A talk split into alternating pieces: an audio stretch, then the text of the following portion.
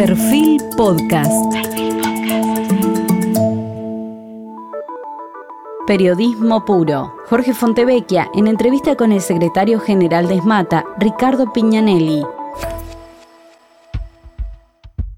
Bienvenidos, hoy estamos con el secretario general del Sindicato de Mecánicos y Afines del Transporte Automotor, más conocido como ESMATA, uno de los gremios más importantes del país. Piñanelli siguió los pasos de su padre como trabajador en el mundo automotriz cuando entró a trabajar a la empresa Mercedes-Benz en el sector tapicería en el año 1987, iniciando poco después su actividad sindical. Participó ya como miembro de ESMATA de huelgas nacionales a favor del regreso de la democracia. Eh, Ricardo Piñanelli nació en 1953 en Santos Lugares, es técnico electricista. En 1983 fue elegido delegado del sector de mantenimiento por sus compañeros. En 1984 fue elegido congresal del gremio mecánico y designado presidente del Congreso General ese mismo año. En 1996 fue designado delegado general de la delegación de San Justo de Esmata y el año 2000 fue elegido subsecretario gremal del sindicato y ya en diciembre de 2011 fue elegido como secretario general gremial de Esmata, elecciones en las que ganó junto con la lista verde del Movimiento Nacional unidad automotriz. Además, ejerció cargos como secretario general de la Confederación de Sindicatos Industriales de la República Argentina y ese mismo año asumió como secretario de Interior de la Confederación General del Trabajo al constituirse una nueva central obrera. En 2018, además, Ricardo Piñanelli recibió el premio CONEX a dirigentes, organizaciones de iniciativa sindical. El gremio que él representa, además, acaba de dar una nota al marcar un punto distintivo en esta compleja ronda de negociaciones salariales de las paritarias de este año, logró acordar un superbono de 150 horas para todos los operarios de terminales y autopartistas, que puede representar un pago entre 200 y 300 mil pesos de acuerdo a la categoría para compensar el deterioro sindical, el deterioro, perdón, el deterioro salarial, perdón, de este, de este último año con las paritarias. Y quería comenzar preguntándole cómo ve, cómo viene la relación paritaria sueldos-inflación. ¿Cómo la veo nosotros en el 2011? 2011. Eh, tratamos con las terminales primero, a pedido de ella, que decía que no éramos predecibles eh, los, los aumentos de salario, porque se discutían anualmente. Eh, fuimos un esquema muy parecido al pacto social que había hecho Helbert allá por el año 73. Hicimos un análisis y veíamos que nosotros a principios de año discutíamos un sueldo un monto para todo el año. Ese monto, por supuesto, era en tres tramos, cuatro tramos, y veíamos que era, había espacios en el año que estábamos equiparando la canasta familiar pero había espacios en el año y eran los mayoritarios que estábamos muy por abajo de la canasta familiar. Eso, eso producía una irritación en la gente, ¿sí?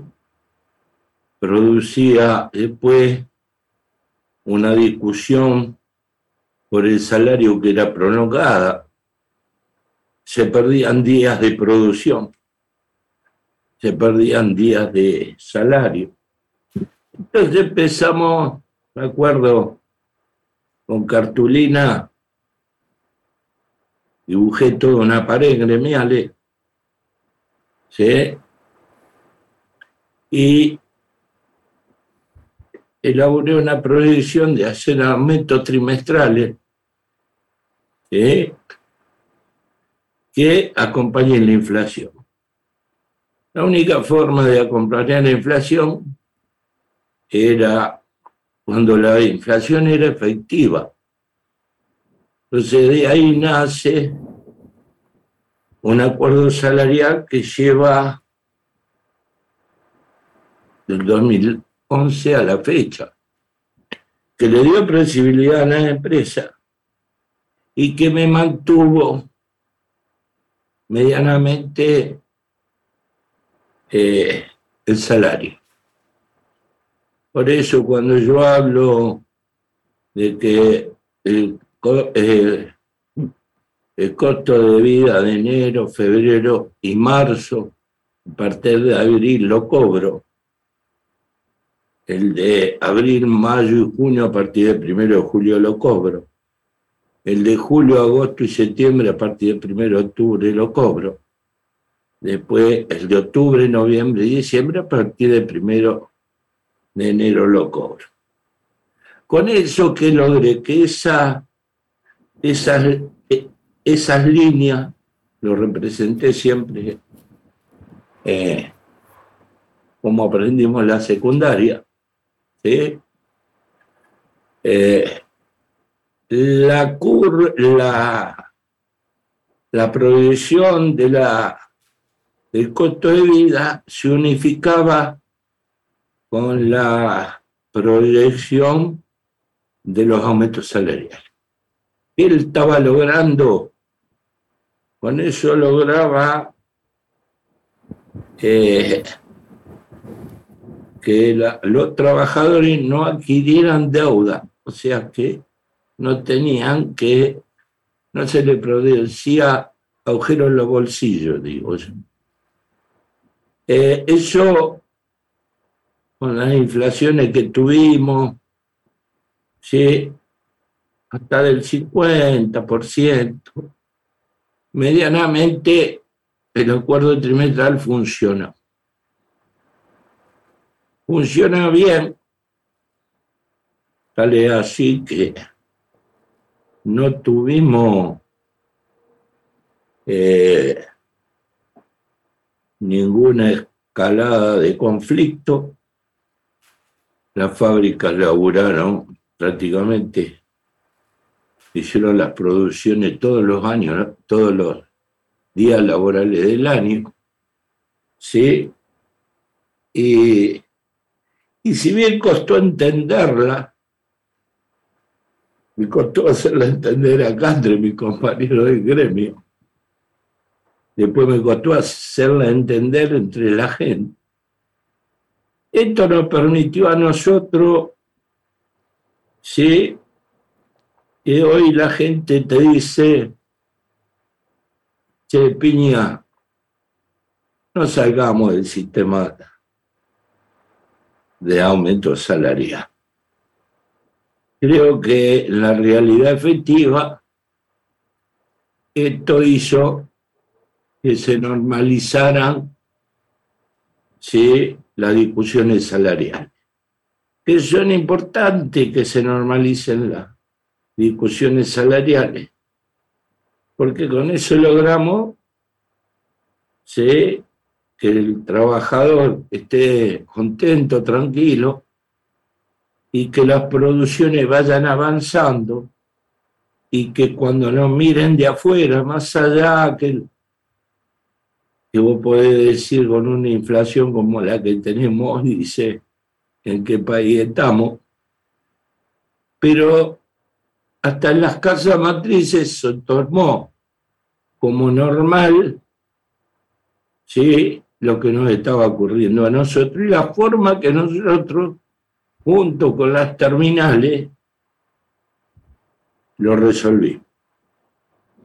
Eso también nos ayudó en el tiempo a ser confiable. Yo digo, es parte de la pirámide de las nuevas inversiones. ¿Sí?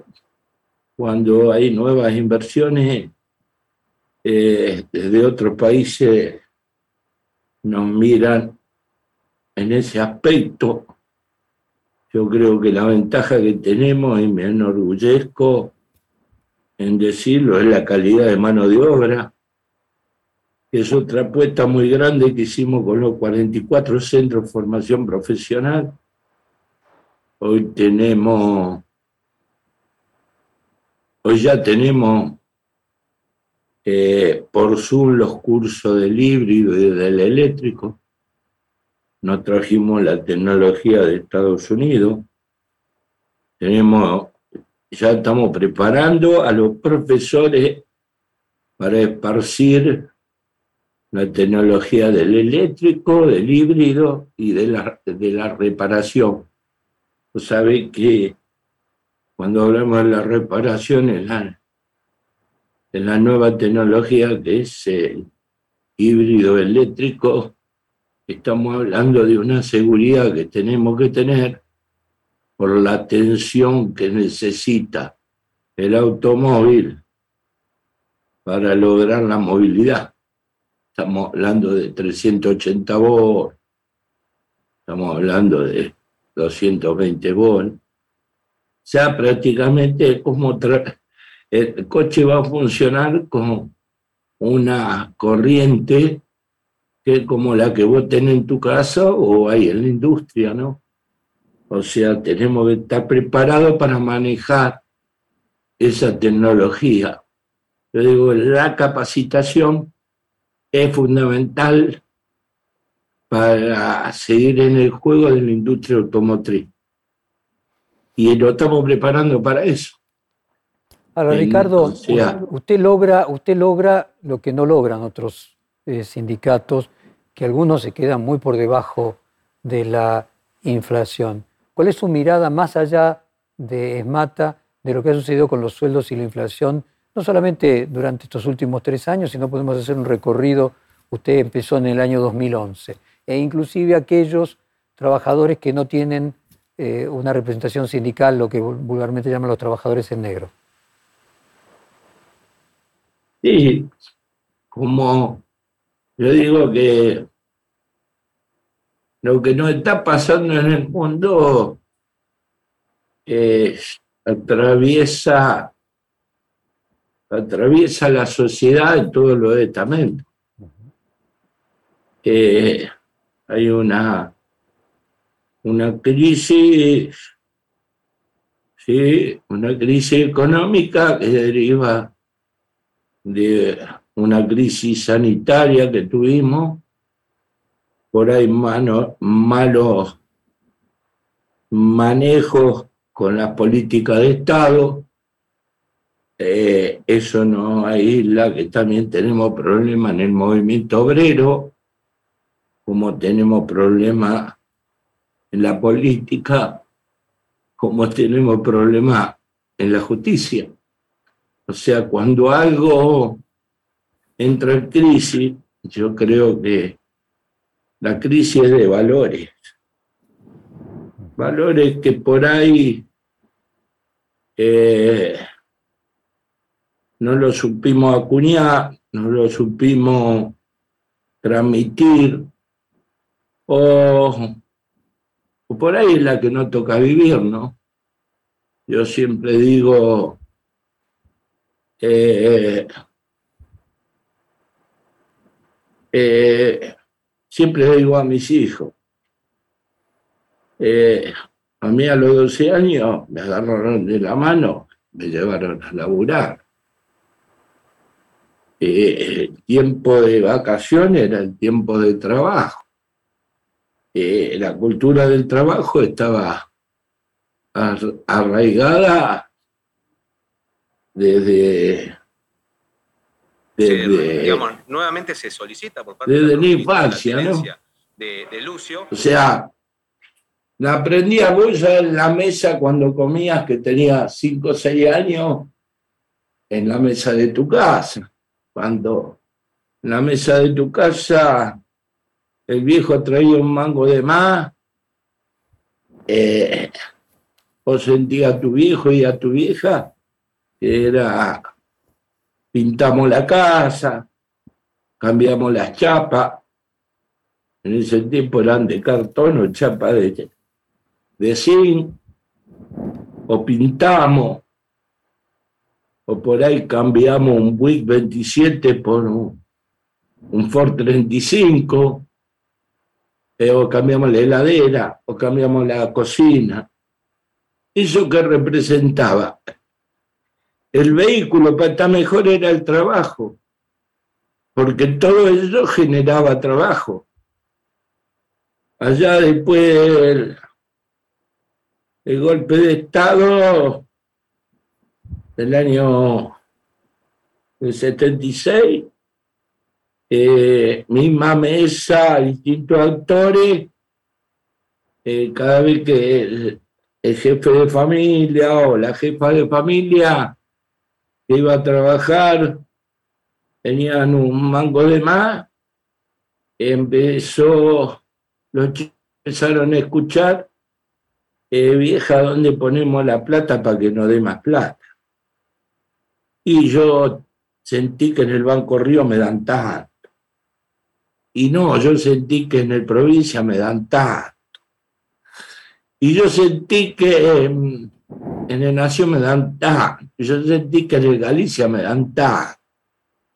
Entonces se fue anclando en la sociedad joven, chica, ¿sí? adolescente, que el vehículo para estar mejor era que la plata hacía plata, y es mentira. Eh, y eso se fue transmitiendo y no se supo salir de esa trampa. Eh, o imagínate, yo siempre cuento a los muchachos lo mismo que Perón cuando vuelve la industria estaba entera. Había, estaba mal repartida la riqueza. 33% para el laburante y el resto para la gente que hacía las inversiones. Pero el aparato productivo que se había creado ¿sí? no se había roto en cambio, cuando logramos la democracia en el 83 con Alfonsín, ¿sí? Alfonsín, sobre 27 millones de argentinos, tuvo que sacar un plan que no me lo voy a olvidar más, que era el plan de la caja PAN, y tuvo que repartir 700.000 caja PAN, porque eso nos decía que ya la muerte de muchas pymes había dejado a la gente en la calle. Bueno, eh, no fue culpa de Alfonsín. Alfonsín fue un gran presidente que de última cubrió una demanda que la sociedad era lo que pedía, la democracia. Bueno, después hay un, un cambio Creo que Menem arrancó bien, más allá de todo lo que fue 89, 90 y 91. Y yo creo, Jorge, que vos te debes acordar, ¿sí? Yo creo que se equivoca en que yo no te digo que había empresas que por ahí había que privatizar del Estado, pero creo que se le fue la mano. Privatizó demasiado, aparte la plata de la privatización no la volcó en la industria. Ahí seguimos, desgraciadamente, sumando desocupación. Entonces, creo que estamos muy cerca de las elecciones. creo que por, o casi seguro, por espacio político va a haber, calculo yo, la fórmula. Espero que al que le toque ganar tenga la visión de después llamar al que le toque perder y ponernos de acuerdo en 10, 12, 15 puntos fundamentales para la Argentina. Yo digo que si las políticas de Estado se deben trazar de común acuerdo entre todas las fuerzas políticas, o por lo menos las mayoritarias, ¿no? Y cuénteme ahí en ese La sentido. única forma de que vamos a salir. Y cuénteme ahí en ese sentido, ¿cómo se imagina que se va a llegar a las elecciones? ¿Cómo imagina que va a ser la inflación, los salarios? Usted obviamente habrá puesto mucho énfasis en esa idea de que este año los salarios recuperen, eh, se recuperen sobre la inflación y esta idea del ministro Massa de inicialmente partir de un objetivo de 60% de inflación que por lo menos este primer mes de enero parece no estar cumpliéndose. Y yo creo que, o sea, creo que además le tocó una, una mochila muy, muy cargada. Creo que la está tratando de, de llevar bien. Sí, creo que si él logra una inflación este año del 60%, creo que por lo menos enderezamos el camino. Lo que está pasando es que la fuerza especulativa, Jorge, también juega. La fuerza especulativa eh, no tienen, no tienen amistad. No tienen amistad. Y, y a veces cuesta desprenderse de eso. Creo que. ¿Se acuerda que Pugliese la decía, les, les hablé con el corazón y me contestaron con el bolsillo? El ministro Sí. de Alfonsín. yo creo que Massa le está poniendo toda la onda. Eh, creo que si logramos ponerle un freno a la inflación, creo que tenemos futuro. No entiendo a veces, porque cualquiera que reciba el gobierno va a tener un problemón, eh, Jorge. O sea, no es que si gana uno o gana el otro se van a beneficiar. Y estamos en una estable situación, la situación creada no es fácil. Porque que hoy tengamos, si yo te hablo de que tenemos de 4 o 6 millones de desocupados, que si yo lo multiplico por 3, son 18 millones de argentinos, eh, estamos hablando de, de un peligro latente. Porque muchos me hablan de los milagros de Australia, milagros acá, milagros de allá. Pero una cosa es tener un país de 11 millones de, de habitantes y vos la piloteás con, siendo agrícola ganadero de servicio, tener un poco de, de la nueva tecnología. De Australia la industria automotriz se retiró toda. ¿Y por qué se retiró? Mirá, hasta Toyota, que es la más,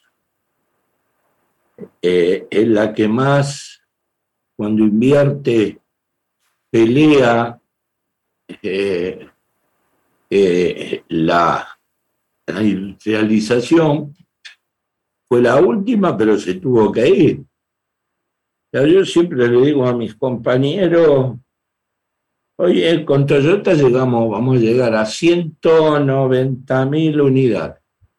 Logramos el tercer turno hasta que venga una inversión que tiene que venir para la cabina de pintura. Ahí volveríamos a bajar dentro de dos años, pero andaríamos rondando las 200 mil unidades. ¿Sí? Ahora, cualquier empresa terminal, para poder decir, estoy tranquilo, saco camiones y buses que son menores de escala, tiene que andar en 80, 120 mil unidades. Este fue mi pensamiento cuando me junté con la industria automotriz en enero de 2019. Armamos un equipo donde, la verdad, funcionó muy bien.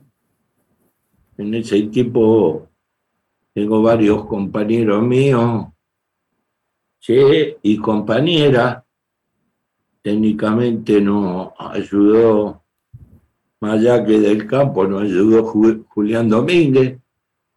Eh, la facultad que encargó de ser la moderadora fue la Universidad Austral, ¿sí? que me une una, una amistad de largos años con, con algunos de, los componentes del IAE que está usted, ahí. Usted textualmente presentó un plan estratégico automotor propuesta para la sustentabilidad y el desarrollo que incluía la iniciativa de un acuerdo social y productivo con visión para el año 2030 que fue desarrollada en conjunto con la Escuela de Negocios de la Universidad Austral. ¿Tomaron sus ideas los empresarios, el Estado? La tomaron, eh, gracias a Dios votamos, la votaron en la Cámara de Diputados y en Cámara de Senadores casi fue total, el, eh, unánime la votación. Esa, la clave de eso era nuevas inversiones porque lo que nosotros explicábamos era que nosotros debemos tener más contenido nacional. Hoy andaremos en un 28, 30%. Siempre te hablo, Jorge, de promedio. ¿eh? Sí, Algunas tendrán el 40, 42. Yo creo que el promedio nuestro tiene que andar en 50%. Con eso dejamos de ser una industria que a veces anda a los altos, porque eso es abastecernos en un 50% de la autoparte, me evita que yo tenga que sacar dólares para comprar eh, autoparte al exterior. Exacto. Cuando los dólares en el Banco Central son tan apreciados. Y dígame, Ricardo. Anduvimos bien porque acaba la pregunta, anduvimos bien porque eh, exportamos, levantamos la exportación de vehículos eh, prácticamente 60.000 unidades este año que pasó. El año anterior habíamos levantado, andamos en las casi 300.000 unidades estamos exportando. Y fíjate que si tomamos esa exportación, eh, antiguamente el 80% se exportaba y va a Brasil. Hoy a Brasil va el 60% de esas unidades y el resto encontramos nuevos mercados, tanto en Latinoamérica como también exportamos a Estados Unidos, la CNCB3 de Mercedes-Benz, exportamos a Oceanía, a Centroamérica. Está bien, no estamos aportando cantidades como, eh, como a Brasil. Hoy Brasil anda, recibe el 60% de nuestra producción, pero metimos casi el 40% más en lo que es el mundo que creo que este es el, el gran acuerdo que tenemos que lograr. Tenemos que tratar de incorporar productos nuestros en el mundo, pero no productos primarios, sino productos con valor agregado. Dígame, Ricardo, usted mencionaba recién el tema del de, eh, aumento de precio de los formadores de precio. Hay una discusión alrededor de sindicatos que vienen siendo criticados por eh, participar del control de precios para el programa Precios Justos. ¿Le parece bien que los sindicatos estén controlando que se cumplan los precios justos? Creo que lo tenemos que controlar como ciudadanos. Eh, creo que, eh, yo digo, es parte de la cultura que tenemos que volver a... Antiguamente Jorge, era más fácil el control de los precios, porque en cada barrio había cinco almacenes. ¿Sí? Y estaba, te digo, en cada barrio, porque mi viejo terminó su vida activa como en un almacén, ¿sí? En Villudaondo, en Castelar, barrio nuevo era. Y éramos, había cinco almacenes en el barrio. Eh, ¿Y cómo se controlaba? La misma sociedad lo controlaba.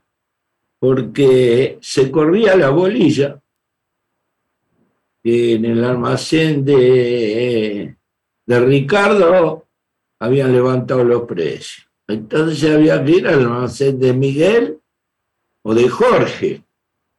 Automáticamente el almacenero del barrio se daba cuenta. Entonces nivelaba. Cuando trajeron los grandes supermercados a la Argentina, la trajeron con el sentido de, yo siempre quiero pensar bien, porque eh, no puedo pensar mal. Trajeron a los grandes supermercados como para abaratar los costos que dieron resultados, dos años, tres años. Y ahí se cayeron todas las almacenes de barrio y los grandes supermercados empezaron a manejar los precios. No solamente de la venta, sino que también los precios de las compras. Porque te iban a los proveedores chicos que compraban toda la producción y ponían el precio. Eh, si vos me hablas, no puedo nombrar marcas de supermercados porque sabe que no se puede. Pero en otros países las ganancias de los grandes supermercados andan en un 4 o 5%. O sea, lo que reditúa las ganancias al final del año. Y acá no pasa lo mismo, Jorge. Acá cuando hablamos de pingües ganancias, eh, creo que culturalmente tenemos que tomar otra actitud que nos va a costar mucho, eh, porque nos va a costar, pero creo que tenemos que cambiar un poco la, la actitud como consumidores. Es decir, que los sindicatos vayan a controlar los precios creo que somos los mismos ciudadanos los que tenemos que comprar donde, eh, donde el precio es el, que tiene que ser. Ricardo. no estoy, no estoy eh, huyendo de una pregunta. ¿eh? No, me quedó muy claro, me quedó muy claro. Dígame, Ricardo, usted mencionaba que le gustaría que el que gane y asuma en diciembre inmediatamente llame y trate de acordar con el que pierde, sea quien fuera. Entonces quería preguntarle cuál es su propia experiencia con gobiernos de distintos signos, ¿no? ¿Cómo le fue con el gobierno de Mauricio Macri, por ejemplo, y qué diferencias encontró en los ministros de Trabajo eh, de gobiernos peronistas y gobiernos no peronistas? Mira, con Macri hablé extensamente cuatro veces, muy extensamente. Eh, eh, era un tipo que recepcionaba pero no trasladaba. Y si trasladaba, a quien le trasladaba después hacía todo lo contrario. ¿Sí? O sea, yo a, como secretario general siempre le digo a mis compañeros, tengo que, si tengo que hablar con el gobierno, aunque no sea de mi signo político, eh, lo hago. ¿Cómo me fue? Me defendí bastante bien, digo yo, porque eh, yo creo que Macri tuvo una oportunidad histórica, Jorge.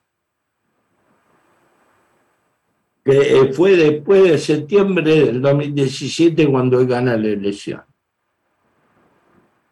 si él hubiera sido humilde y hubiera convocado, sí, eh, por ahí hubiera entendido un montón de cosas. Y ahora, siguiendo en ese planteo, ¿usted qué imagina que un eventual gobierno de Juntos por el Cambio, por ejemplo, de la Reta eh, o de Patricia Bullrich, eh, sería distinto del de Mauricio Macri o los ve que por el contrario el planteo se parece más al después de las elecciones de 2017 de hacer lo mismo más rápido? De Bullrich creo que ese es el planteo. De la Reta no lo creo. Eh, o sea, creo que la reta fue eh, fue tironeado para decir un montón de cosas que no quería decir. Eh, sí, Burri, porque más allá de todo, no te olvidé que que nació en el peronismo, ¿no? Fue trasladándose, yo creo que el problema de Burri es que eh, no se puede sacar de encima su propia agresividad que la tuvo siempre. Cuando fue ministra, ministra de Trabajo en la época de la Alianza, ¿cómo la recuerda usted, Ricardo? como ministro de Trabajo? Y la recuerdo como eh, una persona que es fundamentalista, Jorge. Eh, no lo veo así a la reta, no lo veo un fundamentalista, por supuesto que mi espacio está entre lo que salga del peronismo, pero eh, creo que... Pero con la reta se entendería, si entiendo bien. Y me entendería con la reta, sí, me entendería con la reta. Dígame, Ricardo, hay... Sí, sí, él expresa su actitud interior. Ahora, si va a expresar actitudes de otro, bueno. A ver si lo interpreto. Usted lo que dice que la reta. Se debe dar en el recorrer. Claro, usted dice que la reta tiene un discurso más fundamentalista y de derecha en este momento por la interna que tiene dentro de su partido, pero la reta que usted conoce no es ese. La reta que yo conozco no era así. Y espera que vuelva a ser en la reta de siempre. No, esa es. creo que lo vemos todo, sí, Jorge. Bueno, déjeme avanzar en el cuestionario, Ricardo. Reforma laboral, un tema que plantean desde, por ejemplo, Antonio Aracre, el, eh, el que se convertirá en jefe de asesores en los próximos días, ex CEO de Singenta. Eh, en el coloquio de idea, usted que participó, vio que es un tema omnipresente en los empresarios. Muchos de ellos dicen de que habla una industria, que hay una industria del juicio. Cuénteme su propia visión de qué habría que reformar del sistema laboral si hay que reformar algo. Mira, yo creo que reformar la ley de contrato de trabajo no me asegura a mí crear más puestos de trabajo. No me asegura y la historia dice que no fue así. Sí creo que por ahí con el consenso de todos podemos sí, hacer sí, un gran acuerdo por dos años donde firmemos todo, los políticos, los gremialistas y los empresarios, para sacar a cuatro millones de argentinos del ostracismo y darle lo más grande, el, más, el derecho más grande que tiene el ser humano, que es el trabajo. Porque el derecho más grande es la vida. Pero cuando en esa vida no tiene trabajo, no es vida. Entonces sí se puede hacer un acuerdo, ¿sí? Eh, donde es algo que lo sé hacer en mi sindicato. A ver si lo interpreto. Usted dice por dos años hacer una prueba con la gente que está sin trabajo exclusivamente. Exactamente. ¿Y por qué tienen que firmar todo? Porque como así nosotros somos pícaros, hay empresarios pícaros. Y si te empiezan a rotar a la gente, vas a seguir con los 4 millones de desocupados. ¿Sí? Y el 40% de gente que no está normalizada en su trabajo. Entiendo, entiendo perfectamente. Y a los años nos sentamos y tenemos que ver los resultados. Y si el resultado es tan bueno, creo que puede ser bueno, si gobernamos y actuamos todos, no los que gobiernan, sino y todo lo que sean los sindicatos, ponemos el corazón arriba en la mesa y los empresarios también. Aunque es difícil, lo dijiste vos, hablaste, hablé con el corazón y me contestaste con el bolsillo, pero creo que no tenemos más margen, por eso tenemos una oportunidad. Eh, y después vemos que eso da resultados, le extenderemos un año más, Jorge. Yo eso creo. Sin reformar la ley de contrato de trabajo hay cuatro o cinco puntos que por ahí los podemos conversar. ¿Sí? Puntos que uno lo ve porque le pasa. Porque un buen trabajador que se va de una empresa, porque la empresa no está, eh, no está produciendo lo que tiene que producir, bueno, se va de la empresa, después vos lo querés hacer que vuelva porque la empresa volvió, y por ese remanente de la ley, y la empresa no te lo toma. ¿Me interpretás lo que te estoy diciendo? Si usted se refiere a la antigüedad acumulada, por ejemplo. No.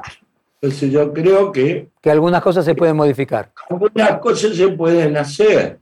Ricardo, usted me habló. Por eso te digo, creo que yo soy sincero.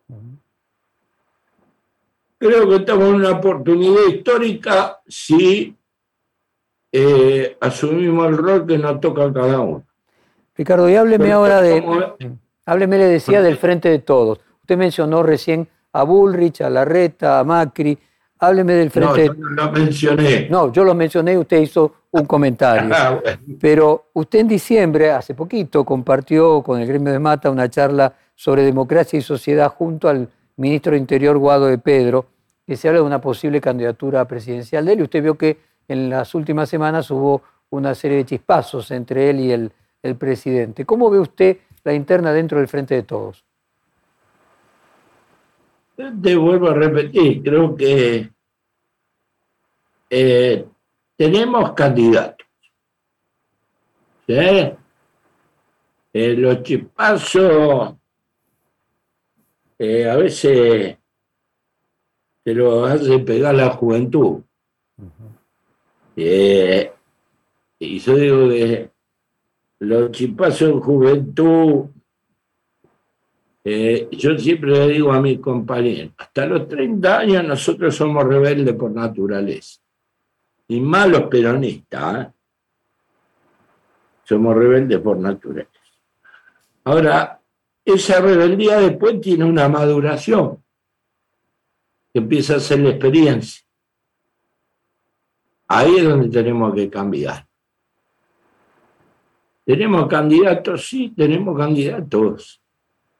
Y candidatos, como lo pueden tener ellos, yo creo que la cancha de ellos hoy está más cerrada que la nuestra.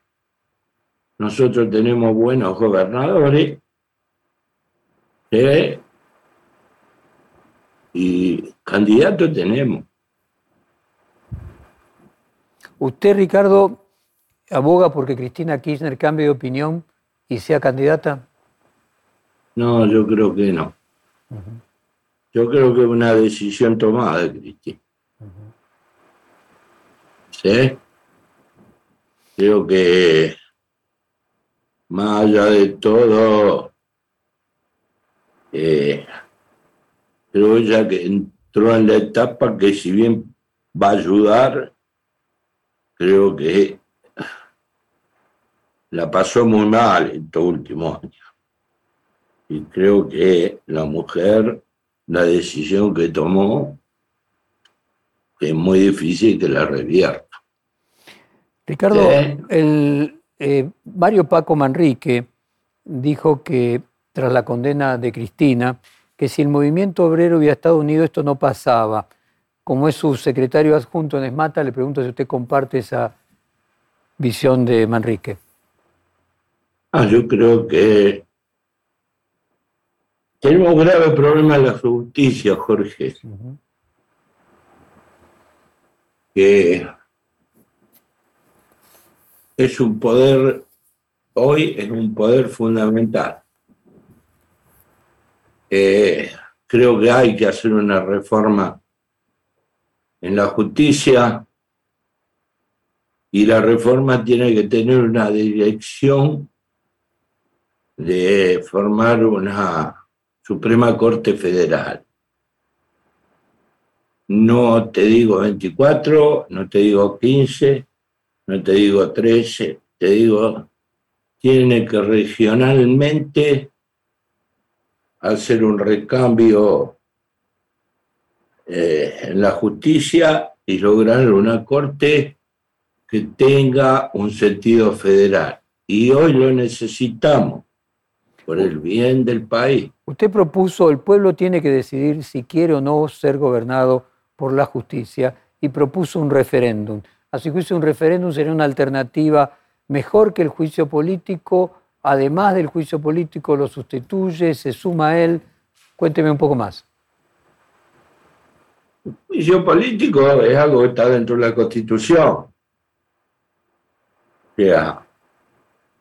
Pero yo creo que creo más en que el juicio político puede ser un elemento de presión para que eh, se reforme la justicia.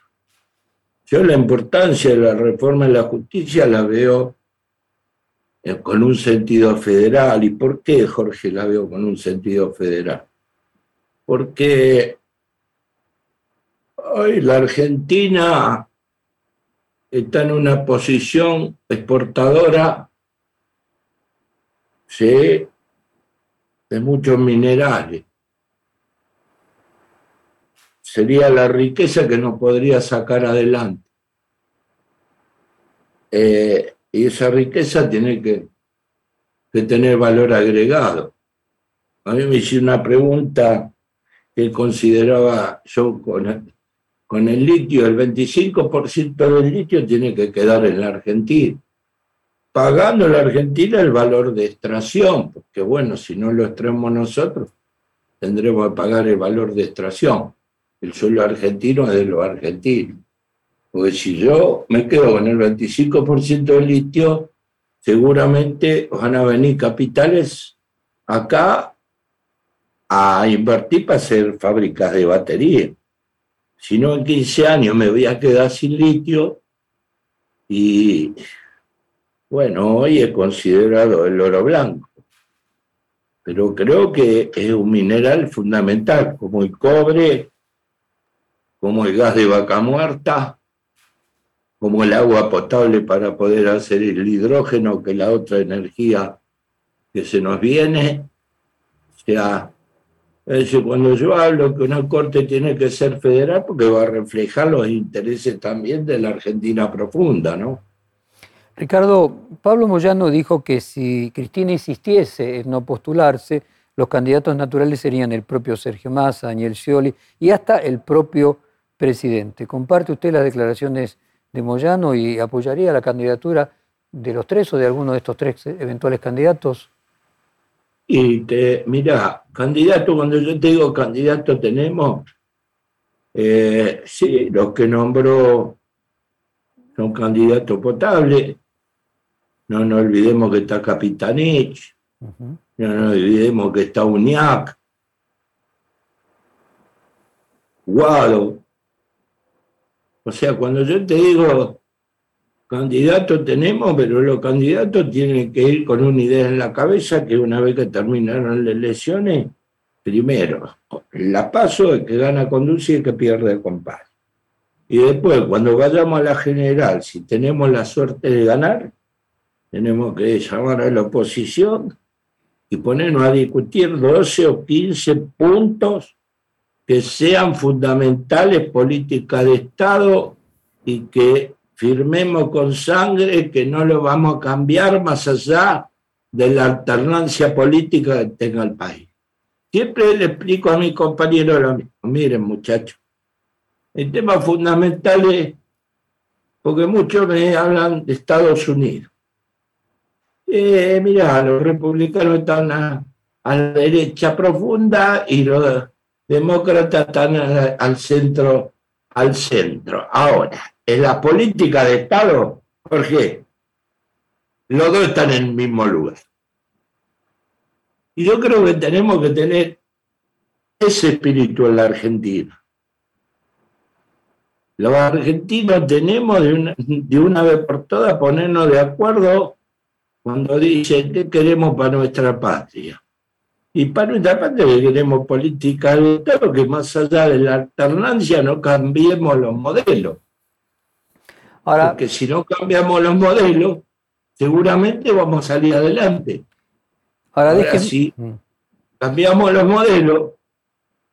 Déjeme seguir en el tema este que estábamos haciendo un análisis electoral. Eh, si la economía mejorase un poco, se lograse que la inflación decreciese respecto del año anterior, el candidato natural tendría que ser el ministro de Economía, Sergio Massa, que tiene esos logros, o el presidente que lo nombró eh, el candidato natural. Y le amplío la pregunta, es que si el presidente es candidato, sería lógico que alguno de sus ministros o de sus funcionarios compitieran con él en un espacio y el candidato natural tendría que ser el presidente o no? Mira, yo creo que si la economía se endereza, el candidato natural es más. Y te digo por qué. No porque no tengo una buena relación, la tengo, no porque le tocó cuatro años muy, muy jodido a Alberto. Dos años de pandemia, una guerra, desgraciadamente, y una guerra que está perjudicando mucho cuando nosotros hablamos de la proyección para el año que viene de, de la fabricación, podríamos haber dicho 650, dijimos 600. 600 dijimos porque no sabemos si vamos a tener los semiconductores, que son los famosos chips. No sabemos si vamos a tener parte que provienen de, la, de Europa. ¿sí? Yo creo que eh, Alberto cumplió un rol. Le tocó afrontar dos situaciones muy, muy profundas, que fue la pandemia y fue atrás la pandemia la guerra. Porque te voy a explicar, no es una la pandemia no es una guerra con destrucción. Cuando arranca la pandemia me comunico con un amigo que me quedó en Italia, mis orígenes son italianos, tercera generación, gracias Mata y a que llegué donde llegué pude conocer el pueblo donde nació mi abuelo, que no pudo volver ni él ni mi viejo. Tuve la suerte de encontrar mis raíces y, y la amistad esta que hice cuando arranca la pandemia, gente más grande que yo, me dice, mira, Piña, esto que se viene es peor que una guerra. Porque la guerra destruye infraestructura, la guerra destruye seres humanos. Pero después de esa guerra convencional que tuvimos, de la Segunda Guerra Mundial, que este hombre la pasó, dice, no teníamos tiempo nosotros de destruirnos interiormente porque teníamos que reconstruir lo que el daño que la guerra había hecho. ¿Y esta por qué es peor? Mi pregunta. ¿Y por qué esta va a destruir el espíritu y el alma del ser humano? Que es lo más difícil de reconstruir. Y bueno, creo que las muertas ya claras, este hombre tenía razón. Quería preguntarle, imaginemos hipótesis que terminan siendo esos dos los candidatos que surgen de las PASO. Eh, ¿Usted encuentra similitudes entre Massa y Larreta? ¿Muchas diferencias? Compáremelos un poco. Eh, Massa es más, o sea, en Massa, eh, mira, soy yo convencido que un presidente de la Argentina tiene que saber mucho de economía. Massa me demostró más allá de, de las cosas que, bueno, por más que vos pongas voluntad y ponga toda la inteligencia, hay cosas que eh, muy cerca de elecciones no la podés dominar. Pero lo veo con una capacidad más federal de la República. La reta creo que lo veo, sí, que va a tener eh, un problema grande cuando se dé cuenta que la economía de la Argentina no es la economía de capital. Eh, esa es una diferencia. Creo que luego puede llegarse a entender. ¿Sí? Pero lo creo a, a Massa que, eh, mira, yo con Massa tuve mucho desencuentro, por ahí más desencuentro que pero eh, ya cuando se cargó esa, esta mochila de adoquines y tuvo la actitud de renunciar a la Cámara de Diputados, entré a pensar que si salíamos de esta podía ser un candidato. Eh, eh, creo que en esta, creo que Massa entra con menos atadura que la reta. ¿Qué sería? Que en la interna la Massa estaría más fuerte que la reta en su propia interna respecto de Patricia eh. Bullrich y de Macri. Sí. Sí. Y en ese caso, por... lo escucho. Que estaría más condicionado en el próximo gobierno eh, sería la reta que, más. Más entra más suelto y con una experiencia en economía que va a necesitar. Usted, Estoy un convencido. ¿eh? ¿Usted imagina eso de masa porque ve a Cristina Kirchner eh, menos, eh, podríamos decir, demandante de un eventual masa presidente que de un Horacio, perdón, que, de un Alberto Fernández? No, creo que no estoy. Eh, eh, eh mirá, Eh, vuelvo a repetir, yo creo que a Cristina en ocho años de gobierno y cómo manejó la economía, más allá de los detalles que pudo haber tenido, que a algunos no le guste, otros sí. La economía, la, la flaca, la, la, la manejó bien. Pues no te olvides que tuvo una crisis allá por el 2009 y tuvo una crisis en el 2011 y a la crisis dobló la apuesta y salió. Eh, y yo creo que eh, Massa puede pasar lo mismo. Ricardo, Massa creo si, si de, de la interna le toca ser candidato, va a tener una experiencia en la economía que va a servir mucho al país. Ricardo, déjeme hablar de los empresarios. Hay una vieja discusión, de hecho Cristina Kirchner lo ha dicho, eh, en algún momento también pasó en Brasil, de que eh, los empresarios ganaban más dinero con gobiernos peronistas, en Brasil era más dinero con Lula, pero sin embargo votaban a candidatos, en el caso argentino, no peronistas. Y yo quiero preguntarle si usted cree que eso es un prejuicio de clase eh, o se basa en alguna realidad de que finalmente ganan más dinero con gobiernos que no son peronistas. No, mira, y yo sé que esto que voy a decir va a ser ruido. Eh, con el peronismo ganaba plata pero también tenés que laburar más. Porque tenés que producir, porque tenés que sudar. ¿Sí? Y a veces puede haber un, un tema de clase que para mí es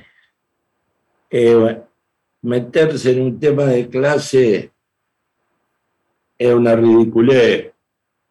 Sí creo que eh, eh, en un gobierno peronista, cuando vos pones la máquina en marcha, eh,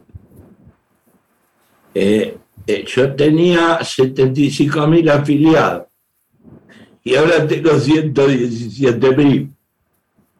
Exige más horas de trabajo, exige que estén los compañeros más cerca de los laburantes, existen más problemas en la, en fábrica. Es más, por ahí, en ese aspecto a veces, es como que se quieren tomar un descanso.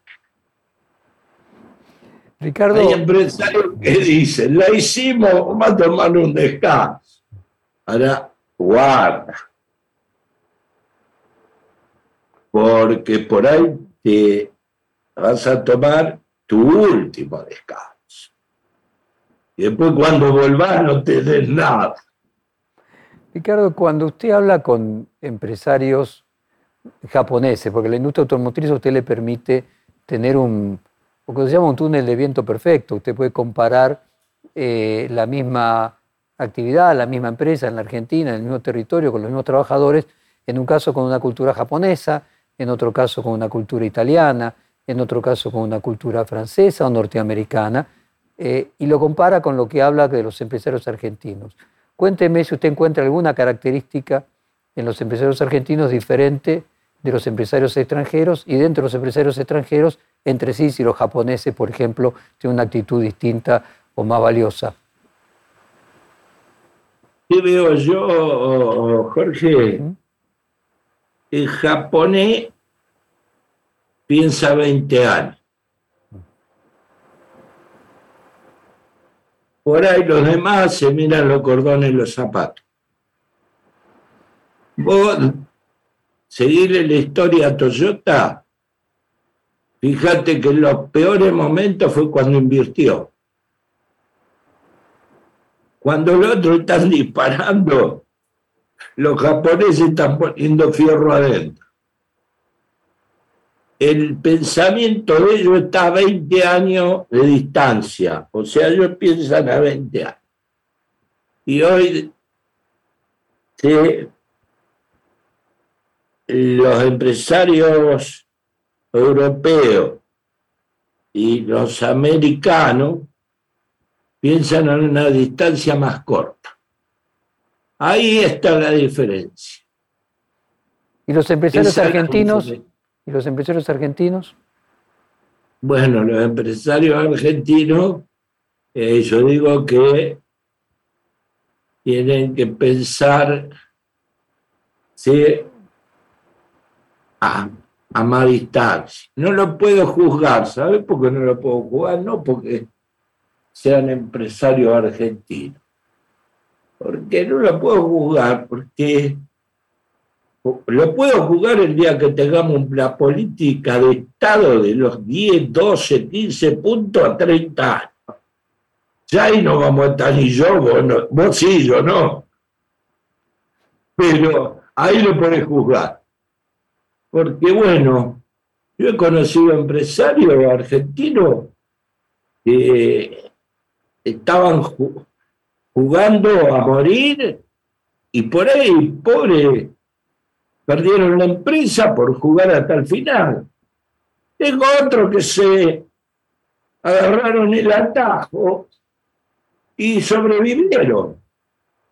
Eh, por eso te digo que lo fundamental es que tengamos política de Estado. Creo que las dos claves acá es la educación,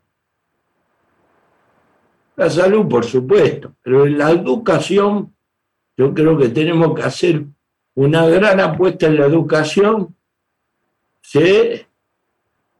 Y tenemos que pensar a largo plazo. Ricardo Piñanelli. Mm. La educación, te digo, es, es algo que a mí me llamó la atención. Eh, eh, todo a la educación le dan un, sentido de que no nos sirve la educación. Que hay que reformar por ahí la cuadrícula de estudios, estoy de acuerdo. Pero que los pibes hoy agarraron la tecnología y la están dando vuelta,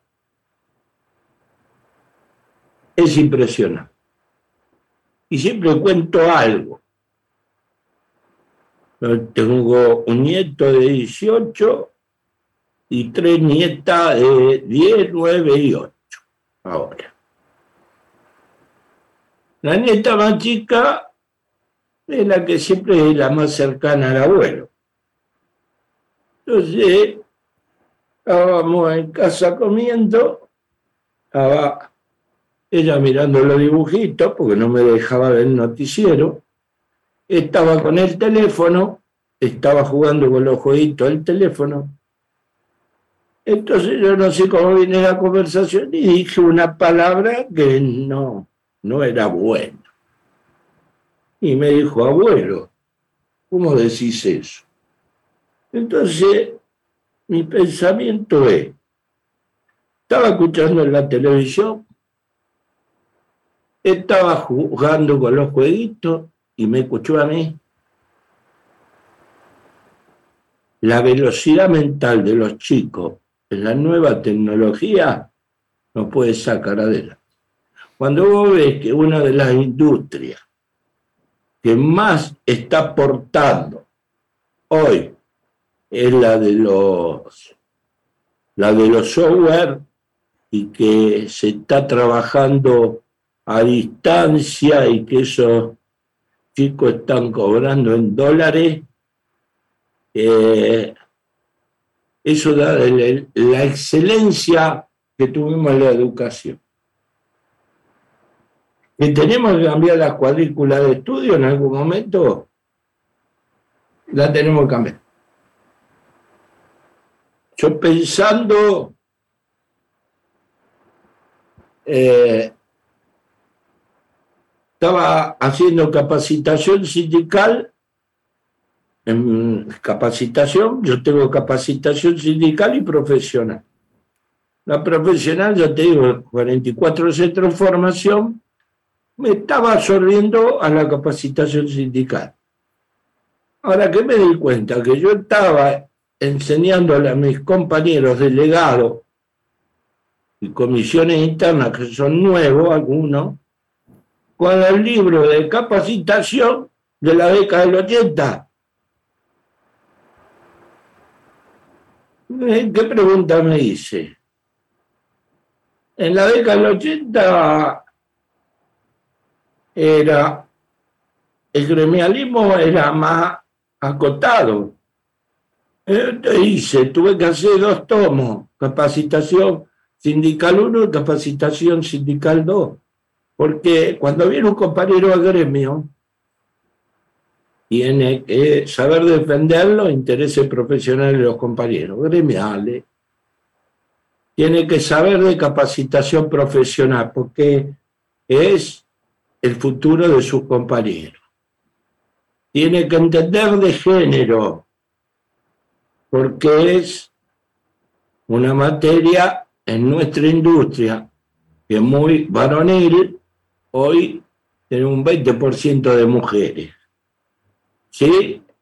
Tenemos que saber algo de finanza y de la ISO 37001, que es lo que tengo, que es la ley anti, la norma antilavado y anticorrupción.